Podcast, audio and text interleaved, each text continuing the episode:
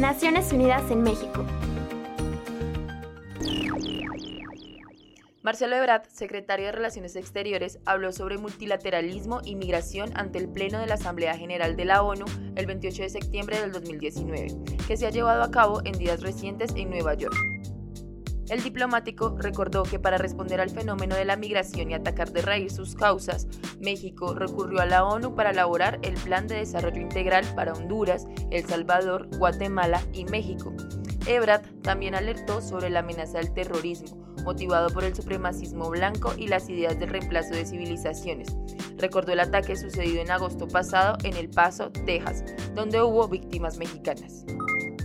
El 26 de septiembre, tras cumplirse el quinto aniversario de la desaparición de los 43 estudiantes normalistas de Ayotzinapa, la Oficina en México de la Alta Comisionada de las Naciones Unidas para los Derechos Humanos saludó los recientes pasos del gobierno mexicano para resolver el caso.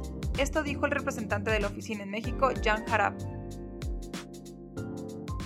La investigación a través de los años ha eh, causado, ha sido muy mala investigación con muchas irregularidades, eh, encubrimiento, mentiras, fabricación de pruebas y de distinguir de todo esto lo que es verdadero, que es fabricado, es un trabajo eh, titánico y también romper eh, el eh, pacto de silencio será muy, muy difícil.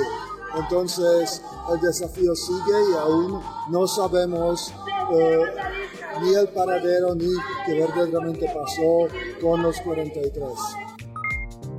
El representante en México de la ONU Derechos Humanos saludó la buena voluntad del nuevo gobierno, quien invitó a la oficina del alto comisionado y las familias a participar en las labores de esta comisión.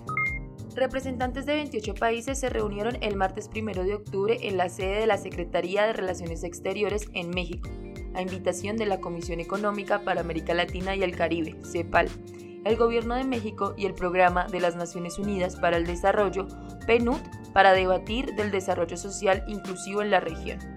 La reunión fue inaugurada por el presidente de México, Andrés Manuel López Obrador, durante su conferencia de prensa matutina. Por su parte, el presidente Obrador recordó el eje de estas nuevas políticas. En voz de Claudio Piñeiro y Luisa Cruz, desde el Centro de Información, Naciones Unidas, México. No te olvides seguirnos en Facebook e Instagram como arroba ONUMEX y Twitter arroba ONUMX.